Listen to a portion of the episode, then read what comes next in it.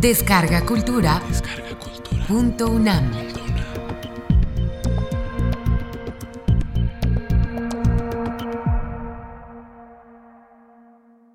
Silencio y pudor en la poesía mexicana.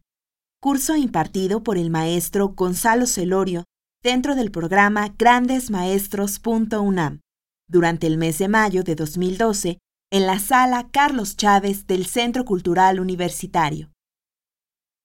Módulo 1. Javier Villaurrutia. Características de la poesía mexicana. En los albores de la década de los 40, Javier Villaurrutia dictó una conferencia ciertamente memorable que después fue recogida en sus obras y que se titula Introducción a la Poesía Mexicana y que encabeza el libro Juicios y Prejuicios, que reúne sus artículos críticos, y en esta conferencia temprana de los primeros años de los 40, Javier Villaurrutia pretende establecer algunas características que en su opinión podrían definir a la poesía mexicana. La primera característica que Villaurrutia advierte es que la poesía mexicana tiene una gran continuidad a lo largo de la historia de nuestro país. Es decir, que tenemos una tradición lírica persistente que tiene esta continuidad por encima de los disturbios sociales, por encima de los problemas políticos, una continuidad que une, dice Villaurrutia, a la poesía del ahora, estamos hablando de 1940, con la poesía del ayer que se remonta a los primeros tiempos de la expresión literaria de nuestro país en lengua española en el siglo XVI. Y esta continuidad evidentemente que contrasta y se diferencia con otros géneros literarios que no han tenido esta continuidad, que no han tenido esta persistencia a lo largo del tiempo. El teatro, por ejemplo, es un género que ha tenido grandes lagunas, grandes hiatos en la historia de la dramaturgia mexicana. En el siglo XVI había muchos dramaturgos, hay que tener en cuenta que los dramaturgos de entonces eran también poetas, estamos hablando en un sentido estricto de poesía dramática. Algunos de los personajes de un dramaturgo llamado Hernán González de Eslava, un personaje que se llama Doña Murmuración, da una frase verdaderamente contundente que habla de la cantidad, pero también indirectamente de la mala calidad de muchos de los dramaturgos del momento. Hernández de Eslava, por boca de este personaje, dice que en México hay más poetas que estiércol. Esta dramaturgia tan abundante en el siglo XVI, que de alguna manera tiene continuidad en el siglo XVII, la verdad que quedó muy relegada a un segundo plano en el siglo XVIII y nuestro teatro frente a nuestra poesía es realmente mucho más excepcional, menos continua, menos persistente que nuestra vocación lírica. ¿Y qué decir de la narrativa? Nuestra narrativa llega realmente muy tarde al escenario de nuestras letras. No deja de ser muy impresionante que si España había alcanzado en los albores del siglo XVII su momento estelar con la publicación en 1605 de la primera parte del Quijote y en 1615 de la segunda parte, es decir, había alcanzado la cima de la expresión literaria narrativa en lengua española de todos los tiempos, en América no hubo una sola novela durante la época de la colonia. Hubo algunos intentos narrativos, ciertamente, por ahí están las obras de don Carlos de Sigüenza y Góngora, como Los infortunios de Alonso Ramírez, están La portentosa vida de la muerte de Joaquín Bolaños, pero ninguna de estas obras, aunque sean narrativas, puede ostentar con legitimidad el título de novelas para José Rojas Garcidueñas, este gran estudioso de la literatura novohispana, esta expresión no es más que la expresión de protonovelas, intentos de novelas que no van a cristalizar sino hasta mucho tiempo después. No deja de ser significativo que nuestra primera novela date ya de tiempos de independencia. Es el Periquillo Sarmiento de José Joaquín Fernández de Lizardi, que se publica en el año de 1816, cuando ya se han iniciado nuestras revoluciones de independencia. Esto, pues lo único que significa, como bien dijo Vargas Llosa en alguna ocasión, que eh, la novela es un género subversivo, es un género crítico. La novela hace generalmente una radiografía de la sociedad y si la novela no fue prohibida expresamente en los territorios de ultramar de la corona española, su lectura fue de alguna forma tan controlada que inhibió, sin lugar a dudas, la escritura, de manera tal que no contamos realmente con novelas, sino hasta principios del siglo XIX. Frente a estos otros géneros, la poesía mexicana tiene una continuidad verdaderamente espléndida, dice Villaurrutia, desde los principios del siglo XVI, apenas consumada la conquista política de la gran Tenochtitlan, y esta poesía sigue con continuidad, dice Villaurrutia, por lo menos hasta el año de 1940, que es cuando Villaurrutia dicta esta conferencia. Y esta poesía, que tiene tal continuidad, piensa Villaurrutia que es esencialmente una poesía lírica. Es decir, que nosotros no tenemos realmente expresiones épicas. Nuestra épica ha quedado relegada a un segundo plano, es casi inexistente y lo que predomina es la expresión lírica.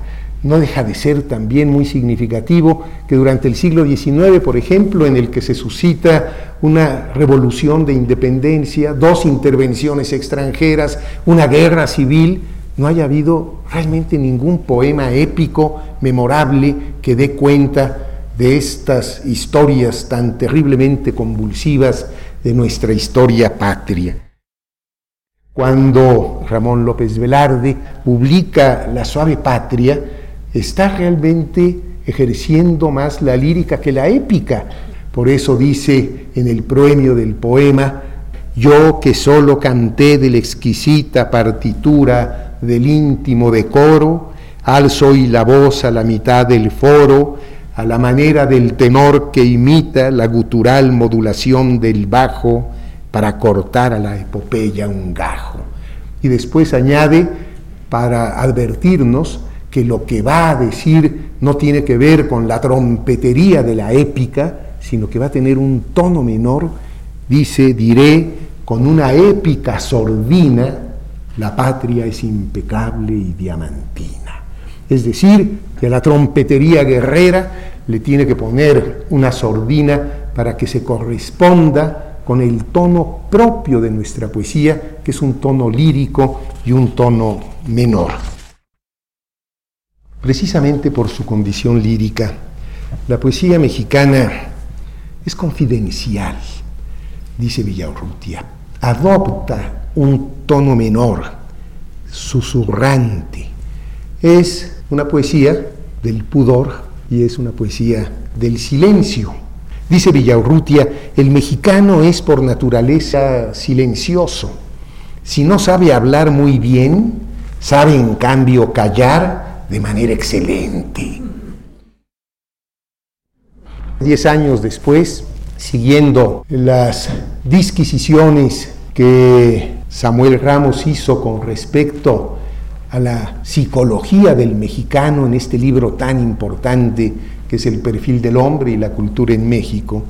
Octavio Paz, siguiendo en muy alta medida el pensamiento del doctor Samuel Ramos, publica El laberinto de la soledad en 1950 y hablará de esto que ya señalaba Villaurrutia, que es precisamente el silencio y la elocuencia del silencio en la tradición lírica mexicana. Octavio Paz en El laberinto dice en su silencio del mexicano hay una serie de valores semánticos. Habría que ver cuál es la semántica del silencio, el significado del silencio, como lo estudió en un ensayo memorabilísimo don Luis Villoro. En su silencio, dice Octavio Paz, hay repliegues, matices, nubarrones, arcoíris súbitos, amenazas indescifrables. y añade, si en la política y el arte el mexicano aspira a crear mundos cerrados, en la esfera de las relaciones cotidianas procura que imperen el pudor, el recato y la reserva ceremoniosa. Y concluye de una manera muy dramática, en nuestro territorio, más fuerte que las pirámides y los sacrificios, que las iglesias, los motines y los cantos populares, vuelve a imperar el silencio anterior a la historia. Villarrutia considera, no sin razón, que esta actitud de tono menor, esta proclividad al silencio y al pudor, pueden deberse al sustrato indígena de la cultura mexicana. Efectivamente, la cultura mexicana antigua y la lengua náhuatl tienen mucho que ver con esta cortesía reverencial, con estos diminutivos, con estos eufemismos, con estos zigzagueos permanentes, en donde pudiera estar, piensa Villaurrutia, el embrión de esta modalidad tan silenciosa, tan pudorosa, tan discreta de la poesía mexicana.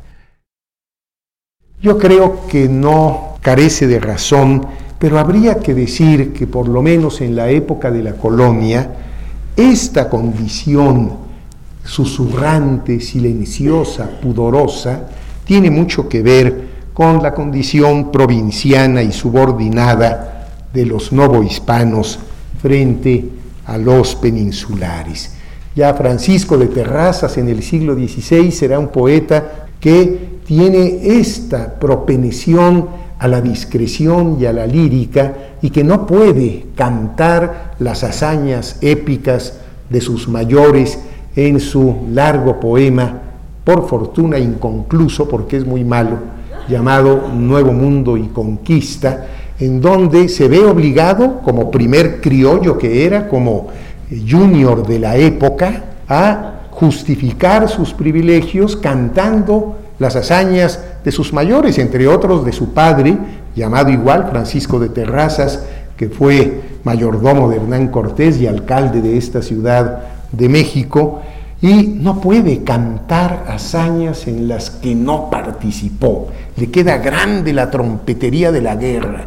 Y en cambio, en ese mismo poema Nuevo Mundo y Conquista, hay pasajes líricos verdaderamente extraordinarios. ¿Y qué decir de Juan Ruiz de Alarcón, este poeta tan discreto, tan observante de ciertas normas de carácter ético, tan observante de los ceremoniales propios de la cortesía mexicana, que fue terriblemente menospreciado y ofendido en la España en la que quiso triunfar con sus comedias en la escena madrileña.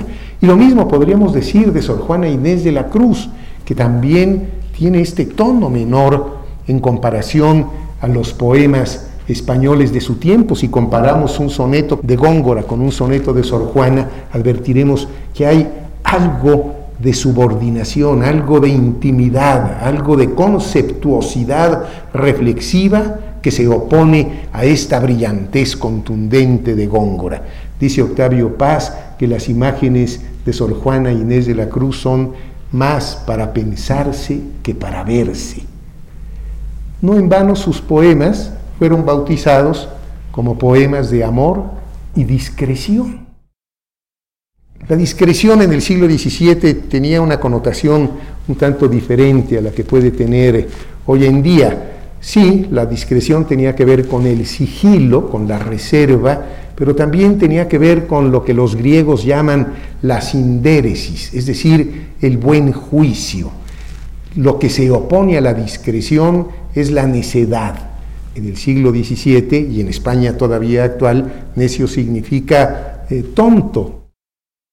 Javier Villaurrutia, siguiendo con su disquisición, considera que hay algunos títulos en la poesía del siglo XIX y del siglo XX que de alguna manera reflejan esta vocación por el silencio en nuestra expresión lírica. Mejores ejemplos que el libro de Amado Nervo, titulado En voz baja, o el de Enrique González Martínez, titulado Silenter. Continúa Villaurrutia diciendo que nuestra poesía tiene también como signo distintivo un carácter reflexivo. Es decir, que los poetas mexicanos no pierden la cabeza. Hay una suerte de continua vigilancia, de severidad, de control. Hay una suerte de disciplina moral y afectiva en la expresión poética mexicana y pone algunos ejemplos. El primero lo remonta al siglo XVII y es de Sor Juana Inés de la Cruz. Detente sombra de mi bien esquivo, imagen del hechizo que más quiero, bella ilusión por quien alegre muero, dulce ficción por quien penosa vivo. Si al imán de tus gracias atractivo sirve mi pecho de obediente acero, ¿para qué me enamoras, lisonjero, si has de burlarme luego, fugitivo? Mas blasonar no puede satisfecho de que triunfa de mí tu tiranía, que aunque dejas burlado el lazo estrecho, que tu forma fantástica ceñía, poco importa burlar brazos y pecho si te labra prisión mi fantasía. Es un soneto de despecho, de abandono, pero ante el abandono del ser amado, advertirán ustedes que no hay lágrimas, no hay desesperación, no hay reproche, no hay súplica. A través de la fantasía que es la única manera que encuentra la amada para retener al ser amado que la abandona, se preserva absolutamente la dignidad de la mujer burlada. Esto implica un gran dominio de la cabeza, de la reflexión frente a la pasión de amor que generalmente suscita tantos reproches, tantas lágrimas, tantos dolores. Y pongamos algún otro ejemplo más cercano y muy próximo al propio Javier Villaurrutia, que es ese poema muy conocido de Luis G. Urbina y que se llama Metamorfosis. Era un cautivo beso enamorado de una mano de nieve que tenía la apariencia de un lirio desmayado y el palpitar de un ave en agonía y sucedió que un día aquella mano suave de palidez de cirio, de languidez de lirio, de palpitar de ave, se acercó tanto a la prisión del beso que ya no pudo más el pobre preso y se escapó. Mas con voluble giro huyó la mano hasta el confín lejano y el beso que volaba tras la mano, rompiendo el aire, se volvió suspiro. Dice este gran crítico de las letras mexicanas, José Joaquín Blanco, que este poema no es narrado por la víctima del desaire, sino es narrado por un narrador impersonal que transforma la frustración en un hecho estético. La poesía mexicana, según Villarrutia, es de tal manera reflexiva, de tal manera contenida, que los tres mayores poemas que ha dado nuestra expresión lírica, en mi opinión, a lo largo de todos los siglos en que la poesía mexicana ha tenido lugar, son poemas profundamente reflexivos, tan reflexivos que me atrevería a decir que son poemas de índole filosófica, unos de carácter ontológico, otros de carácter epistemológico, y yo creo que estos tres poemas son pues el primero sueño de Sor Juana, escrito en el siglo XVII, a imagen y semejanza de Góngora, pero en donde pudo la escritora mexicana vaciar en molde ajeno su propia voz, como lo señaló en su momento Alfonso Reyes. Después habría que hablar de dos poemas ya del siglo XX, que son concomitantes, que son contemporáneos entre sí y que son precisamente expresados o escritos por dos poetas de la generación de contemporáneos. Uno es el canto a un dios mineral de Jorge Cuesta, un poema de carácter ontológico, y el otro es Muerte sin fin de José Gorostiza, que es una de estas grandes construcciones verbales de carácter filosófico y de carácter metafísico. Pues yo creo que la poesía mexicana pues tiene esta tendencia a la reflexión tan acusada que los tres mayores poemas que finalmente ha perpetrado son de carácter reflexivo, de carácter filosófico, estos poemas que incursionan por la vía poética a donde la inteligencia se detiene siempre como delante de un precipicio y a donde la poesía llega, a donde la inteligencia queda terriblemente limitada, porque estos poemas, sobre todo el primero sueño de Sor Juana, pues es un poema de carácter epistemológico en donde plantea una serie de problemas de tipo epistemológico que sólo la poesía puede resolver en términos poéticos porque la inteligencia finalmente no da para más y se queda detenida para darle precisamente lugar a la exploración poética. Otra de las características que señala Villaurrutia, y es muy lógica, puesto que si hay un carácter reflexivo, hay también en esta contención un gran amor a la forma, es decir, al carácter reflexivo, meditativo de nuestra poesía, se corresponde el rigor formal. Es decir, la nuestra no es una poesía descarriada, es una poesía amorosa de la forma, una poesía amorosa del contorno, del límite, una poesía finalmente contenida.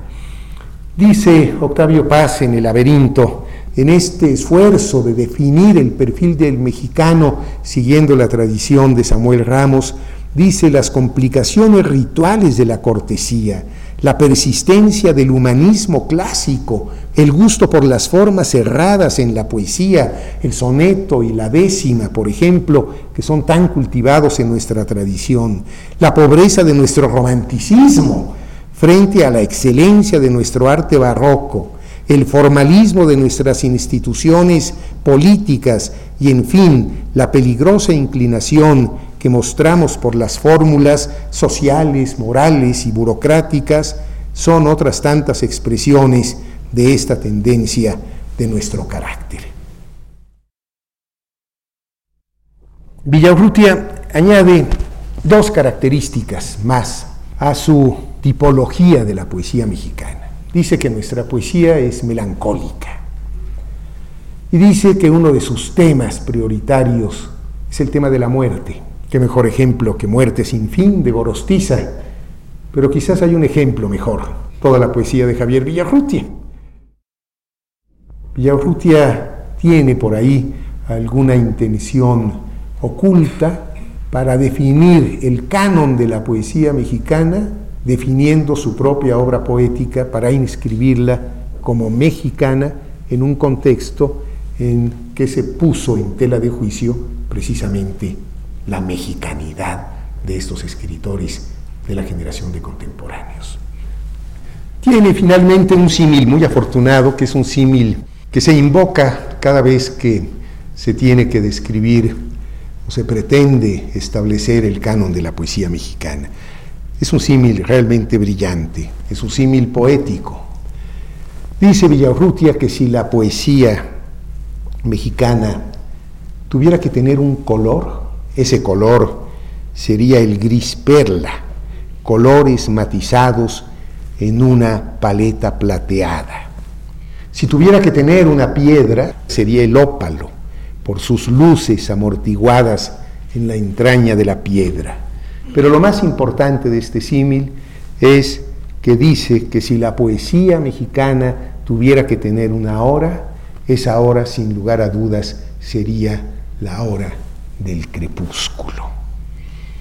Y qué mejor ejemplo que el que pone Villaurrutia, que es precisamente el de un libro de Luis G. Urbina que se titula precisamente Puestas de Sol, Vamos a leer uno de los poemas de Luis G. Urbina, una poesía crepuscular, por su tema, por su ambiente, por su colorido. Es diáfano el crepúsculo, parece de joyante cristal. Abre en el cielo su ágata luminosa y es un velo en que el azul del lago desfallece.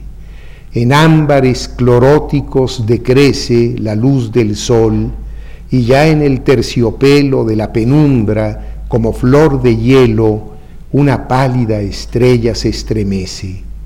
Mientras las aves lentamente giran, la sombra avanza que los oros merma, y entre la cual las púrpuras expiran. Yo dejo que mi espíritu se aduerma y me pongo a soñar en que me miran tus ojos tristes de esmeralda enferma. Claro que hay excepciones, que según Villaurrutia vienen a confirmar la regla, según Paz no confirman nada. Si la hora de la poesía mexicana es la del crepúsculo, dice Villaurrutia que hay excepciones diurnas y excepciones nocturnas. Salvador Díaz Mirón, pues es un poeta diurno, quien hiciera una prueba tan dulce que al espíritu fuera un aroma un ungüento de suaves caricias con suspiros de luz matinal. Bueno, esta es una cuarteta de una gran brillantez, de una gran luminosidad y de una gran sensualidad. Están aquí todos los sentidos presentes. ¿Quién hiciera una prueba tan dulce, el gusto, que al espíritu fuera un aroma, el olfato, un ungüento de suaves caricias, el tacto con suspiros de luz matinal? Es una maravilla de ejemplo de la poética de un escritor que no se espera hasta el crepúsculo para expresarse. Y quizás el poema más diurno, ya no matinal, sino de el cenit del sol, es precisamente Carlos Pellicer, que ya se quejaba de que el trópico le hubiera dado las manos llenas de color. Esa es la poética de Pellicer. Pero es muy curioso porque habla de la solaridad, pero él mismo dice que no quisiera ser un poeta solar, que él lo que quisiera es ser un poeta nocturno, o por lo menos crepuscular. Trópico, ¿para qué me diste las manos llenas de color? Todo lo que yo toque se llenará de sol. En las tardes sutiles de otras tierras pasaré con mis ruidos de vidrio tornasol Déjame un solo instante dejar de ser grito y color. Déjame un solo instante cambiar de clima el corazón. Beber la penumbra de una cosa desierta. Inclinarme en silencio sobre un remoto balcón. Ahondarme en el manto de pliegues finos. Dispersarme en la orilla de una suave devoción acariciar dulcemente las cabelleras lacias y escribir con un lápiz muy fino mi meditación.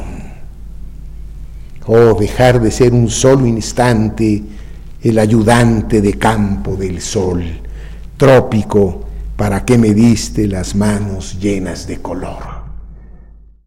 Ahí está una especie de volición de querer pertenecer a la tradición poética mexicana que establece Villaurrutia y una imposibilidad de hacerlo. Pero por lo pronto lo que él quisiera es escribir no con esta paleta colorida de colores tan intensos, tan selváticos, tan tropicales, sino escribir con un lápiz muy fino y no sus sensaciones, sino su meditación. Pero bueno, de la misma manera que hay poemas diurnos, hay poetas nocturnos. Y claro, el poeta nocturno por excelencia es Enrique González Martínez, que justamente en su gran soneto alejandrino, que empieza diciendo tuércele el cuello al cisne de engañoso plumaje, propone para terminar de una buena vez por todas con la estética del modernismo de Rubén Darío, torcerle precisamente el cuello a ese cisne y proponer en lugar del cisne como emblema el búho reflexivo, no el cisne elegante, decorativo, ornamental, escenográfico de la estética tan sofisticada, tan decadente, tan elegante del modernismo, sino la imagen de la reflexión, de la profundidad, de la hondura, no el cisne matutino, sino el búho nocturno. Leamos también a Enrique González Martínez.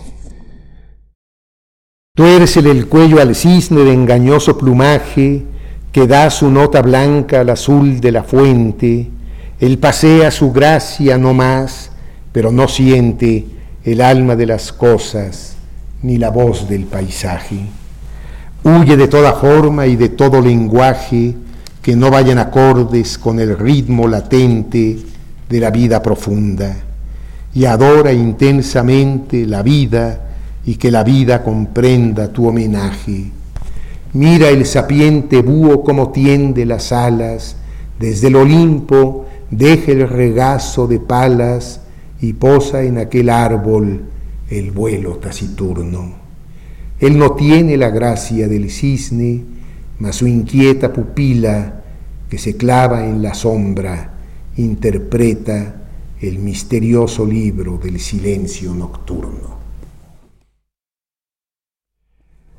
Y quizás el poeta más nocturno después del doctor Enrique González Martínez sea precisamente nuestro Ramón López Velarde, no en sus primeros libros tan cercanos a Jerez de Zacatecas, a su vida provinciana, sino los últimos libros que ya tienen que ver con su vida en esta perniciosa y pecaminosa ciudad de México, en donde la noche realmente señorea su poesía como el día la expiación de la culpa por los pecados cometidos durante la noche y que nunca será suficiente para que Él mismo acabe de perdonarlos.